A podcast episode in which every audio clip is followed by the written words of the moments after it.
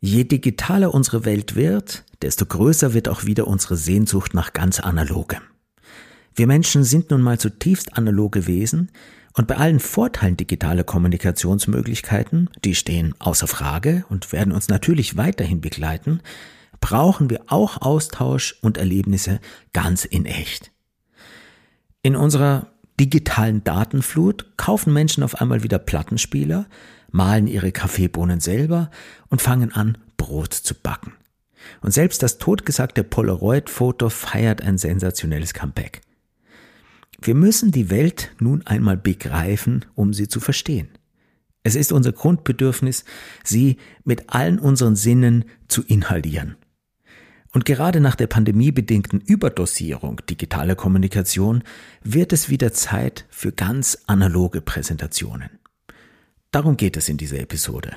Um ganz analoges Präsentieren, das all unsere Sinne anspricht und das Erlebnisse schafft, die unsere Botschaften nicht nur eindrucksvoll transportieren, sondern auch in Erinnerung halten.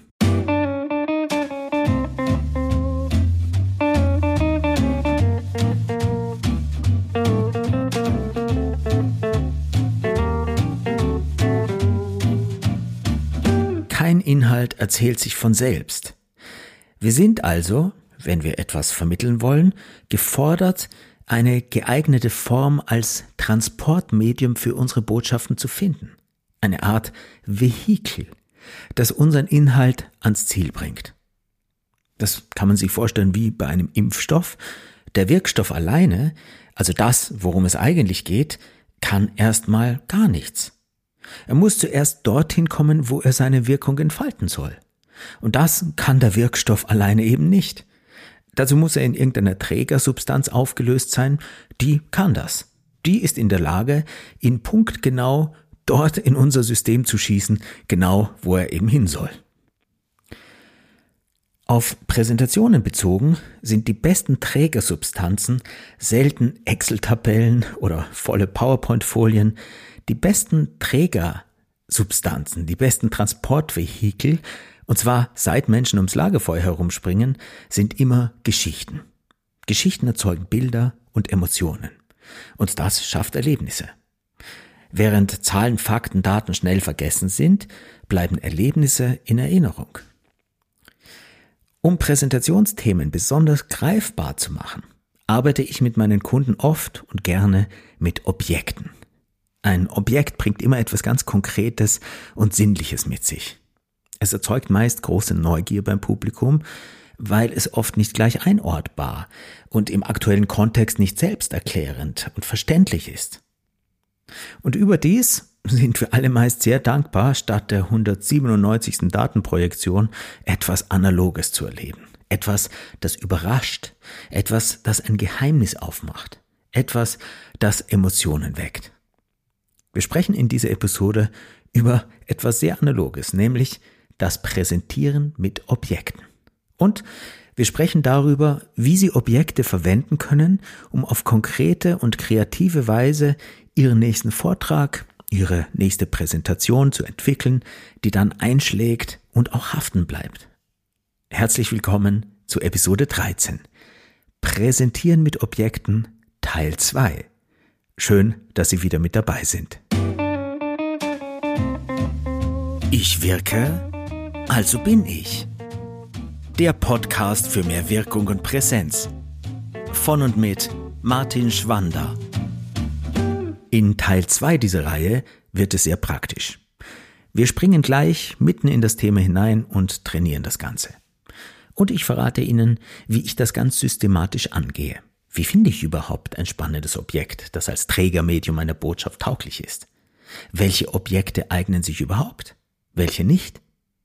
Und eine Sorge, die viele erstmal teilen, wirkt das Ganze dann nicht aufgesetzt oder unnatürlich oder überinszeniert, so als würde ich irgendeine Show machen? Um das gleich mal vorwegzunehmen, das kommt ganz darauf an, wie Sie das machen. Und natürlich darf es so nicht rüberkommen. Ich lasse keinen meiner Kunden mit einer unauthentischen, aufgesetzten Präsentation raus. Nur wenn ein Objekt und die gewählte Form die Inszenierung einer Präsentation wirklich einen Mehrwert liefert, Wenn es zu einem unverzichtbaren, zwingend notwendigen Träger der Botschaft geworden ist, taugt es was. Und interessanterweise denkt da niemand mehr an die raffiniert gestaltete Form der Präsentation, an die Inszenierung. Im Idealfall sieht man die dann gar nicht mehr, weil sie dann eben genau das tut, was sie tun soll. Den Fokus auf wirkungsvoll bildhafte Weise auf meinen Inhalt zu legen. Dazu später mehr. Mit dieser Episode möchte ich Ihnen einfach ein bisschen Mut machen und Ihnen ein paar Ideen geben, Ihre gewohnten Präsentationspfade etwas zu verlassen und sich ein Stückchen Neuland zu erschließen. Damit tun Sie sich was Gutes und Ihrem Publikum natürlich auch. Also, welches Objekt taugt etwas?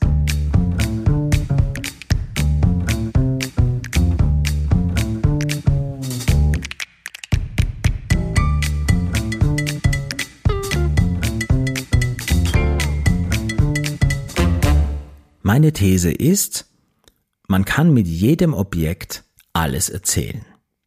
Oder, wenn Sie es ein bisschen abgeschwächter haben wollen, man kann mit fast jedem Objekt fast alles erzählen. Meine Methode dazu ist sehr einfach.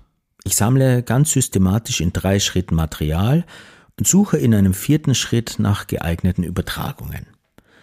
Und innerhalb dieses strukturierten Prozesses, das ist sehr wichtig, lasse ich meiner Kreativität freien Lauf. Üben wir das ein bisschen. Nehmen Sie sich das nächstbeste Objekt, das vor Ihnen liegt. Nehmen Sie es in die Hand und schauen Sie es genau an. Untersuchen Sie es gründlich von allen Seiten. Beschreiben Sie zuerst alles, was Sie sehen, fühlen, hören, riechen und eventuell auch schmecken können, also all Ihre Sinneseindrücke. Beschreiben Sie das möglichst detailreich. Dann beschreiben Sie das ganz banale, Offensichtliche. Was ist das? Wie heißt das? Und was ist die Funktion davon? Was macht man damit? Beschreiben Sie so genau und vielseitig wie möglich. Sammeln Sie großzügig Material und vor allem verbieten Sie Ihrer inneren Zensurbehörde, Dinge in irgendeiner Form zu bewerten und gleich alles auf Tauglichkeit zu überprüfen. Erstmal geht es nur darum, Material aufzuhäufen. Ein Kugelschreiber zum Beispiel. Erster Schritt, beschreiben Sie alles, was Sie mit Ihren verschiedenen Sinnen wahrnehmen können. Also Ihre Sinneseindrücke. Wie fühlt sich dieser Kugelschreiber an? Hart oder weich? Kalt oder warm? Glatt oder mit Struktur? Wie ist Ihr ganz subjektives Empfinden? Fühlt er sich gut an? Angenehm? Oder stört Sie irgendetwas? Wenn ja, was? Wie sieht er aus? Welche Farbe? Aus was für einem Material besteht er? Metall, Plastik, Holz? Ist es ein hochwertig gearbeiteter Kugelschreiber oder ein billiger Werbekulli mit aufgedrucktem Logo? Jetzt zerlegen Sie ihn und schauen Sie sich die Einzelteile an. Es gibt ein Gehäuse, meistens sind das zwei Teile, das zusammengeschraubt ist. Manchmal gibt es eine Klammer daran, mit der man ihn zum Beispiel an einem Schreibblock befestigen kann. Innen finden Sie eine Mine und eine kleine Feder, und es gibt, wenn es nicht ein unzerlegbarer Wegwerfkulle ist, entweder eine Dreh- oder eine Druckvorrichtung, mit der Sie die Mine heraus und wieder hineinführen können. Machen Sie das ein paar Mal ganz bewusst und beobachten Sie genau, was da passiert und wie sich das anfühlt. Und auch anhört, was für Geräusche macht der Kugelschreiber. Wie klingt das und wie fühlt sich das an, wenn er über das Papier gleitet? Gleitet er sanft und geschmeidig oder kratzt er? und so weiter und so weiter. Jetzt kommt der Schritt zwei. Beschreiben Sie die Funktion und vielleicht auch die Geschichte dieses Objekts. Was ist die Funktion dieses Objekts? Was macht man damit? Schon das Wort Kugel und Schreiber erzählt uns, dass das etwas mit einer Kugel zu tun hat und dass das in erster Linie ein Gerät zum Schreiben ist. Kugelschreiber. Beschreiben Sie die Funktion jedes Einzelteiles. Die Dreh- oder Druckfunktion zum Beispiel. Mit der können Sie die Mine nach Gebrauch wieder ins Gehäuse führen. Warum? Wozu? Diese Funktion hat den Vorteil, dass die Mine geschützt wird, nicht so schnell austrocknet und Sie sich auch nicht mit der Tinte schmutzig machen, wenn Sie ihn zum Beispiel in der Hosentasche tragen.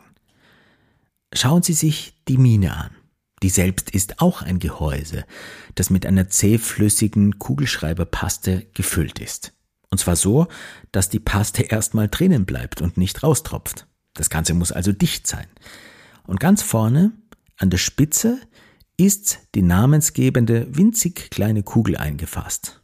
Das kleinste Teil ihres Kugelschreibers, die sich nur bei Widerstand auf dem Papier dreht und dort die Tintenpaste gleichmäßig verteilt, wo Sie sie haben wollen. Beschreiben Sie Merkmale, Sinneseindrücke und Funktion jedes Einzelteils. Wofür ist das da?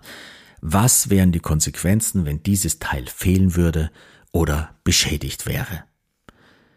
Das alles sind jetzt schon mal viele unterschiedliche Merkmale und Funktionen, aus denen Sie Geschichten basteln und die alle auch eine metaphorische Qualität haben und für etwas, das Sie präsentieren möchten, stehen könnten. Und wenn Sie es dann noch genauer wissen möchten, dann schauen Sie bei Wikipedia nach. Da finden Sie noch eine ganze Menge viel genauerer Beschreibungen und weitere interessante Details. Sie erfahren dort zum Beispiel, dass der Kugelschreiber im 19. Jahrhundert erfunden wurde und dass der Ungar, der als erster einen kommerziellen Kugelschreiber patentieren ließ, die Idee mit der Kugel angeblich hatte, als er Kinder auf der Straße mit Murmeln spielen gesehen hat. Die Murmeln hinterließen, wenn sie nass waren, Spuren auf der Straße. Und das hat ihn, so die Geschichte, dazu inspiriert, so ein Schreibgerät zu gestalten. Wahr oder nicht wahr, auf jeden Fall eine nette Geschichte, mit der man sicher in der Übertragung etwas anfangen kann. Drittens, jetzt kommt die persönliche Ebene. Was ist Ihre persönliche Geschichte mit diesem konkreten Objekt? In unserem Beispiel also mit dem Kugelschreiber. Haben Sie ihn gekauft, geschenkt bekommen, gefunden? Wann, wo, wie, zu welchem Anlass? Hat er eine besondere Bedeutung für Sie? Ist das ein Kugelschreiber für den Alltag, mit dem Sie alles schreiben, oder ist das ein besonderer Kugelschreiber, mit dem Sie nur besondere Briefe verfassen und wichtige Dokumente unterschreiben? Aus all diesen Fragen ergeben sich mögliche Geschichten und auch Übertragungsmöglichkeiten für Ihr Thema. Ist es ein sehr persönlicher Kugelschreiber, den Sie zu einem speziellen Anlass vielleicht von einer speziellen Person bekommen haben und mit dem Sie nur bestimmte Dinge schreiben, finden Sie vermutlich mehr interessante Geschichten, die viel über Sie und Ihre Werte erzählen, als mit einem beiläufig mitgenommenen Werbekulli. Ist es ein beliebiger Kugelschreiber, vielleicht einer, der bei Ihrer Präsentation auf den Konferenztischen Ihrer Teilnehmerinnen liegt, gibt es auf persönlicher Ebene weniger zu erzählen. Auf jeden Fall können Sie aber über die Bauweise und Funktion Themen ableiten und so begreifbar machen. So etwas ist gut vorbereitbar. Sie wissen ja im Vorfeld, dass beispielsweise jeder Ihrer Seminarteilnehmer einen Kugelschreiber auf dem Tisch haben wird. Und wenn es genau vorbereitet ist, kann das sehr spontan wirken. Und im besten Fall wird der einfache Kugelschreiber nach und nach von einem Alltagsgegenstand zu einem einprägsamen Symbol, das ihre Teilnehmerinnen und Teilnehmer dann mit nach Hause nehmen und das mit bestimmten Werten, Ideen und Aussagen verknüpft ist. Mit all dem Material, das Sie da gesammelt haben, kommen wir jetzt zum vierten Schritt, der Übertragung. Also, was könnten Sie mit Hilfe eines Kugelschreibers vermitteln? Eine ganze Menge. Sie könnten zum Beispiel erläutern, wie mehrere Einzelteile gut abgestimmt zusammenspielen müssen, um damit etwas aufschreiben zu können. Fehlt nur ein einziges Einzelteil, beispielsweise die Feder, wird das Schreiben sehr mühsam bis unmöglich. Wo trifft das auf Ihre Welt zu? Oder Sie können beschreiben, wie ein winziges Teil einen ganzen Prozess lahmlegen kann. Ist zum Beispiel das kleine Kügelchen vorne eingetrocknet, weil es zu lange nicht benutzt wurde oder im Schmutz gelegen ist, nützt Ihnen das hochwertigste Gehäuse nicht. Und Sie können Ihren genialen, Nobelpreistauglichen Gedanken, den Sie gerade hatten, nicht aufschreiben und vergessen ihn vielleicht. Und damit ist dann auch der Nobelpreis dahin und alles nur, weil ein winziges kleines Teilchen versagt hat. Oder Sie erzählen etwas darüber, wie sehr die Form des Stiftes nicht nur beeinflusst, wie Sie schreiben, sondern vielleicht auch, was Sie schreiben. Mit einem sich haptisch gut anfühlenden, gut in der Hand liegenden, besonderen Stift, der obendrein auch noch schön aussieht, fallen Ihnen möglicherweise auch ganz andere Dinge ein, die Sie zu Papier bringen. Texte, die Sie mit einem sehr hochwertigen, besonderen Stift aufschreiben, haben dann möglicherweise auch gleich mehr Bedeutung. Bei diversen Staatsoberhäuptern unterzeichnet man bedeutende Abkommen nie mit einem Billigkugelschreiber aus Plastik, sondern immer mit einem sehr hochwertigen Stift. Über jedes Einzelteil, jede Funktion, jeden Sinneseindruck und jedes persönliche Erlebnis können Sie Geschichten ableiten, die für etwas stehen können. Was Ihnen immer dabei hilft, die Brücke zu Ihrem Thema zu finden, ist die Frage, das ist wie? Zum Beispiel, die kleine runde Kugel vorne an der Spitze der Mine hat die Aufgabe, die Tintenpaste gleichmäßig zu verteilen und richtig dosiert über das Papier gleiten zu lassen. Das wäre jetzt eine klare Funktion.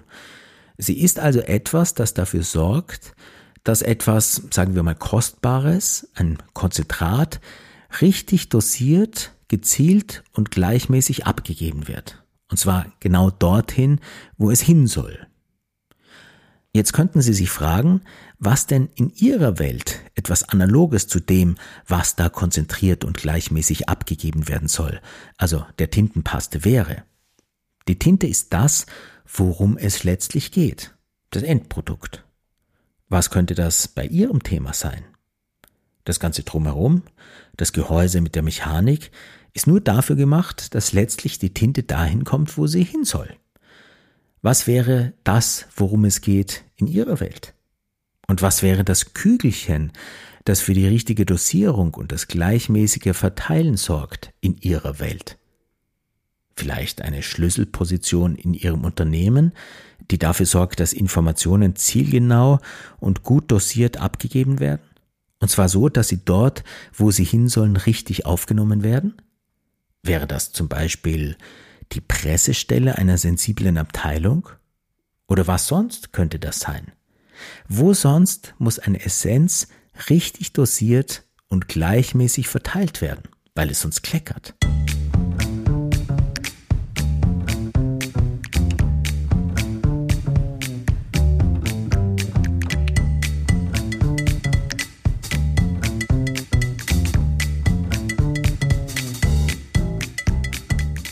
Anderes Beispiel. Eine Fotokamera. Mit einer Fotokamera können Sie, wie mit dem Kugelschreiber auch, gut begreifbar machen, wie viele aufeinander abgestimmte Einzelteile zusammenpassen müssen und genauestens zusammenarbeiten müssen, um ein gutes Ergebnis zu erzeugen. Diese Ebene können Sie mit einem Motorrad genauso erzählen oder mit dem besagten Jaguar von vorhin oder mit einer Uhr oder einem Plattenspieler Überall da müssen viele einzelne Teile, die alle eine andere Funktion erfüllen, gut und genau zusammenspielen, um etwas Größeres möglich zu machen. Das wäre jetzt eine vielleicht noch nicht allzu raffinierte Aussage, die für jedes größere Unternehmen und deren unterschiedliche Abteilungen genauso gilt und als logisches Bild übertragbar wäre. Jede Abteilung muss in sich funktionieren, aber eben nicht nur für sich sondern sie muss einem größeren Ganzen zuspielen. Zurück zum Beispiel Fotoapparat. Auch hier können Sie in drei Schritten Material sammeln und dann in einem vierten Schritt nach Übertragungen suchen. Erstens Wahrnehmung. Wie fühlt sich die ganz konkrete Kamera an? Schwer, leicht, kalt, warm, hart, weich? Wie sieht sie aus? Aus was für einem Material besteht sie? Was für Besonderheiten sind zu erkennen? Was für Geräusche macht sie? Hat sie einen Geruch? Was für Einzelteile gibt es? Und so weiter und so weiter. Zweitens, Funktion. Was macht man damit? Fotos, das ist klar. Wozu macht man Fotos? Drittens die persönliche Ebene, also Ihre Geschichte mit dieser Kamera, so persönlich wie möglich. Was macht das mit Ihnen, wenn Sie sie in die Hand nehmen und fotografieren? Woher haben Sie sie? Und viertens die Übertragung. Das, ist wie, also die ganze Kamera mit ihrer Grundfunktion ist wie oder verschiedene Einzelteile mit deren Funktion, das fertige Bild und so weiter. Die Einzelteile und Prozesse sind bei einem Fotoapparat natürlich wesentlich komplexer als bei einem Kugelschreiber Und es gibt auch wesentlich mehr Einzelteile. Das Erzeugen eines Fotos ist dafür im Grunde denkbar einfach. Sie müssen nur wenige Parameter beachten und richtig aufeinander abstimmen, um ein Bild entstehen zu lassen. Zeit, Blende und Empfindlichkeit Ihres Filmmediums. Mehr ist es nicht. Wenn Sie diese drei Parameter richtig einstellen, kriegen Sie ein korrektes Bild. Gut ist das Bild aber deshalb noch nicht unbedingt. Ob Sie jetzt ein außergewöhnliches Foto erzeugen oder eines, das nur scharf und richtig belichtet ist, hat also mehr mit Ihrem Blick als Fotograf zu tun. Aus diesem Aspekt lässt sich auf einer metaphorischen Ebene schon mal eine ganze Menge übertragen. Die Technik ist wichtig und eine Grundvoraussetzung, entscheidend ist aber der Mensch mit seiner Wahrnehmung und seiner Kreativität. Das ist eine Aussage, die sich auf viele Bereiche in einem Unternehmen schlüssig übertragen ließe. Und es gibt noch viel, viel mehr, was Sie mit einer Fotokamera veranschaulichen können. Sie können über Wahrheit und Interpretation sprechen. Jedes Bild ist alleine durch den gewählten Bildausschnitt bereits eine Interpretation und zeigt nur einen Teil der Wahrheit und nie die ganze. Ein etwas weiterer oder engerer Ausschnitt kann die Bedeutung eines Fotos grundlegend verändern. Dazu finden Sie wunderbare Beispiele im Netz.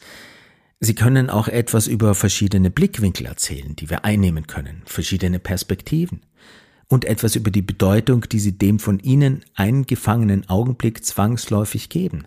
Einfach dadurch, dass Sie ihn aus Milliarden anderer Augenblicke herausgelöst und festgehalten haben. Sie können mit einer Kamera vermitteln, dass die Welt oder die Wahrheit immer mehr ist als der gezeigte Ausschnitt. Sie können demonstrieren, wie man Blickwinkel verändern kann, indem man verschiedene Objektive benutzt, die ihr Objekt mal nahe, mal fern erscheinen lassen oder sogar verzerren. Auch das kann für jeden Kommunikationskontext interessant sein. Sie können über das Setzen von Prioritäten erzählen. Bei Kameras, die noch mit analogem Filmmaterial betrieben werden, haben sie in der Regel 36 Schuss, bis sie den Film wechseln müssen. Das ist etwas anderes als jedes Smartphone, mit dem Sie beinahe unbegrenzt Bilder festhalten können. Wofür entscheiden Sie sich, wenn Sie nur 36 Möglichkeiten haben? Durch die Limitierung fotografieren Sie auf jeden Fall bewusster. Und wahrscheinlich kommen mit weniger Möglichkeiten in Summe mehr herausragende Ergebnisse heraus. Auch das könnte eine spannende Aussage für eine Präsentation sein. Sie können auch etwas über die Flüchtigkeit des Lebens erzählen und darüber, wie schön es ist, bestimmte Momente stellvertretend für viele, viele andere festzuhalten und sich einzuprägen. Sie können von dem einen Bild in der Flut unserer täglichen Smartphone-Fotos erzählen, das in Ihrem Leben Bedeutung hat und das etwas Besonderes erzählt. Was ist das? Sie können generell über Fokus sprechen, über das Scharfstellen an sich, worauf stellen Sie in Ihrem Leben scharf, worauf legen Sie auch in anderen Lebensbereichen Ihren Fokus. Was wollen Sie denn scharf vor sich haben, was im Unscharfen verschwinden lassen und was soll gar nicht auf dem Bild sein? Sie können mit Hilfe einer Fotokamera auch vermitteln, dass selbst das ausgeklügelste, beste Instrument nur das einfangen kann, was der Fotograf sieht und wofür er sich entscheidet. Und wenn Sie eine persönliche Fotokamera haben, vielleicht ein Erbstück, kann das zusätzlich viele persönliche Geschichten von Ihnen erzählen. Wann haben Sie wo oder wie, was oder wen damit fotografiert? Wer oder was wurde schon alle damit abgelichtet? Vielleicht Sie selber als Kind? Wie unterscheidet sich das Bild von damals von dem Bild, das Sie heute von sich haben? Wann hatten oder haben Sie Ihre Kamera dabei, wann nicht? Von wo oder wem haben Sie Ihre Kamera? Wer hat Sie überhaupt zum Fotografieren inspiriert? Was begeistert Sie sonst noch am Fotografieren? Und so weiter und so weiter.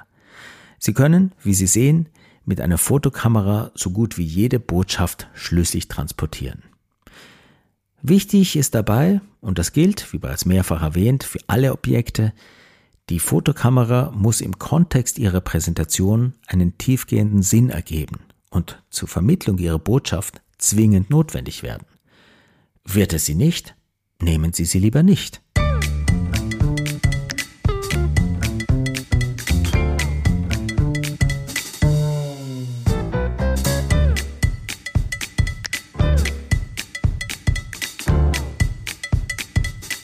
Natürlich müssen Sie auch Ihr Zielpublikum im Blick haben. Passt das dort, wo ich präsentiere, für das, was ich präsentiere. Es macht logischerweise keinen Sinn, einen edlen Wein als Präsentationsobjekt zu nehmen, wenn Sie vor einer Zielgruppe präsentieren, die aus gesundheitlichen, religiösen oder persönlichen Gründen keinen Alkohol trinkt. Das gleiche gilt für einen schicken Rennwagen. Ist Ihr Publikum sehr umweltbewusst und auf Nachhaltigkeit bedacht, wird es vermutlich wenig Verständnis und noch weniger Identifikation damit haben. Das Objekt muss also nicht nur für Sie, sondern vor allem auch Ihre Adressaten passen. Ihre Lieblingsgeschichte, Ihre größte Leidenschaft, Ihr persönlichstes Objekt geht am Ziel vorbei, wenn es so gar nicht in die Welt Ihres Zielpublikums passt. Der Köder muss dem Fisch schmecken und nicht dem Angler, heißt es. Da heißt es also im Vorfeld gut recherchieren. Es ist nicht sonderlich schwer, Hinweise zu finden, die einem weiterhelfen, wie das Publikum, das Sie ansprechen möchten, tickt und auf welcher Welle Sie sie erreichen können und auf welcher nicht. Ich könnte Ihnen jetzt noch tausende weitere Beispiele nennen. Das Schöne ist nämlich, und das werden Sie auch feststellen, wenn Sie sich eine Zeit lang damit beschäftigen, wenn man mal die Maschinen angeworfen hat, fallen einem ständig neue Objekte ein und auf, die Sie für bestimmte Themen als Übertragungsvehikel Ihrer Botschaften wunderbar eignen könnten. Ich bin darin so trainiert, letztlich auch durch meine lange Schauspielertätigkeit. Ich kann aus jeder Türschnalle und aus jedem Schuhband eine Präsentation machen. Es macht Spaß, immer wieder probeweise irgendein beliebiges Alltagsobjekt in die Hand zu nehmen, es zu betrachten und drauf los zu fantasieren. Das können Sie auch in Teams machen. Geben Sie ein Objekt herum und lassen Sie jeden etwas dazu sagen. Es ist erstaunlich, was anderen da noch alles einfällt, wenn sie meinen, schon alles gesagt zu haben. Ich mache dazu gelegentlich Seminare mit Führungskräften und Sales-Teams. Da gebe ich dann manchmal jedem ein beliebiges Objekt und die Aufgabe, genau mit diesem Ding ein wichtiges Thema zu präsentieren. Und zwar so, dass genau dieses Objekt zwingend dafür notwendig wird. Es ist verblüffend, was da rauskommt. Und was man da an äußerst brauchbaren Entdeckungen macht, die man, hätte man sie nur auf Verstandesebene betrachtet, gleich verworfen hätte. Ich fasse kurz zusammen. Für Ihr Brainstorming und als Training für das Präsentieren mit Objekten greifen Sie intuitiv und ohne Hintergedanken zu Objekten, die Sie ansprechen. Warum auch immer. Sammeln Sie großzügig Material, ohne alles gleich in richtig und falsch, brauchbar oder unbrauchbar zu bewerten. Das ist, wenn Sie es gewohnt sind, Prozesse sehr analytisch und effizient anzugehen, eine Gewöhnungssache. Kreativität und Effizienz vertragen sich nämlich nicht so richtig. Und letztlich sind sie bei kreativen Prozessen wie diesen am effizientesten, wenn sie auf Effizienz völlig pfeifen und einfach den Dingen freien Lauf lassen. Wenn Sie das beruhigt, machen Sie das erstmal jenseits Ihrer Arbeitszeit und betrachten Sie es als kreative Übung, bei der nichts rauskommen muss. Verlieren können Sie nichts dabei, höchstens gewinnen. Zensieren Sie sich nicht. Gehen Sie in drei Schritten vor und machen Sie erst in einem vierten Schritt Übertragungen. Also erstens sammeln Sie alles, was Sie wahrnehmen können mit Ihren Sinnen. Dann zweitens beschreiben Sie die Funktionen oder die Funktion dieses Objekts und jedes seiner Einzelteile und sammeln Sie alles, was Ihnen dazu einfällt. Eventuell ergänzt durch ein paar Google- und Wikipedia-Recherchen. Dann drittens sammeln Sie persönliche Geschichten, sollten Sie welche mit diesem Objekt verbinden. Und dann erst machen Sie in den vierten Schritt Übertragungen in Ihr Thema. Dabei hilft Ihnen immer die Frage, das ist wie? Die besten Objekte sind Ihre sehr persönlichen Objekte. Dinge, die Ihnen etwas bedeuten und mit denen Sie eine Geschichte haben. Da schwingt dann neben den Elementen, die das Objekt von sich aus mitbringt, ihre Persönlichkeit am meisten mit. Und Präsentationen sind nur interessant, wenn man die Persönlichkeit des Präsentierenden spürt, wenn man sich mit ihr verbinden, wenn man an sie andocken kann, wenn sie emotional greifbar ist. Wenn ich den Menschen spüre und mir denke, der oder die ist ein bisschen wie ich. Persönliche Objekte sind auch immer Träger ihrer Werte und Ideale und deshalb besonders gut, um sich als Persönlichkeit sichtbar zu machen. Ob Sie dann letzten Endes mit Ihrem Objekt präsentieren oder es nur zum Entwickeln Ihrer Geschichte verwenden, ist eine Entscheidungsfrage. Beides kann gut sein. Und eines noch. Natürlich werden Sie im Alltag Ihre Präsentationen oft anders erarbeiten. Da werden Sie nicht bei Ihrem Objekt, sondern bei Ihrem Thema anfangen. Und vom Thema ausgehend überlegen, wie Sie das bestmöglich veranschaulichen können. Wenn Sie da schon einen Fundus an persönlichen Objekten und Geschichten mit guten Übertragungsmöglichkeiten haben, dann können Sie ganz schnell auf ein Objekt zurückgreifen. Ansonsten hilft Ihnen auch hier die Frage, das ist wie? Benennen Sie so genau Sie es können Ihr Thema. Worum geht es wirklich? Was ist die Essenz, die Kernbotschaft? Und dann fragen Sie sich, und das ist jetzt wie? Wie, was oder welche Situation in einer anderen Welt? Brainstormen Sie wild drauf los und Sie werden sehen, dass Sie immer schneller Übertragungen Ihres Themas in Parallelwelten und Geschichten finden. Der Vorteil ist, über solche Parallelwelten werden Themen oft viel verständlicher, als wenn man Situationen eins zu eins im Kontext ihres Zielpublikums beschreibt. Die Zuhörerinnen und Zuhörer können Ihnen unvoreingenommener zuhören und sogar auch zustimmen, ohne innerlich in Stress zu kommen, ihr Fachgebiet verteidigen zu müssen. Und wenn es dann schlüssig ist, dann wird es eben auch in der Übertragung schlüssig. Natürlich gibt es eine Gefahr, zu banale, zu abgedroschene Bilder zu wählen und zu verwenden. Eine Fußballmannschaft zum Beispiel bietet sicher sehr viele hervorragende Übertragungsmöglichkeiten. Vor allem auf alles, was Teamgedanken betrifft. Also zusammen, jeder in seinem Expertengebiet, ein gemeinsames Ziel zu verfolgen. Man kann mit einer Fußballmannschaft deutlich machen, dass selbst die weltbesten Einzelspieler zusammen noch nicht automatisch das beste Team sind. Dass ein Team eben mehr ist als gute Einzelleistungen. Dass gute Einzelspieler erst dann zu einem Erfolg führen können, wenn sie mehr als sich mit ihrem Können sehen, sondern eben das große Ganze. Man kann über ein Fußballteam, über strategische Themen sprechen. Wie ist eine Mannschaft aufgestellt? Und welchen Plan, welche Strategie verfolgt man? Man kann über die eine Außenzeit der Mannschaft sprechen, die zwar lange nicht die beste ist, aber von ihrem Mindset, ihrem Siegeswillen so stark, dass sie sich gegen den Favoriten durchsetzen kann. Und so weiter und so weiter. Alles wunderbar und mit vielen schönen emotionalen Beispielen zu belegen, zu überprüfen wäre nur, wie offensichtlich so eine Geschichte wäre und wie überstrapaziert in dem ein oder anderen Fall.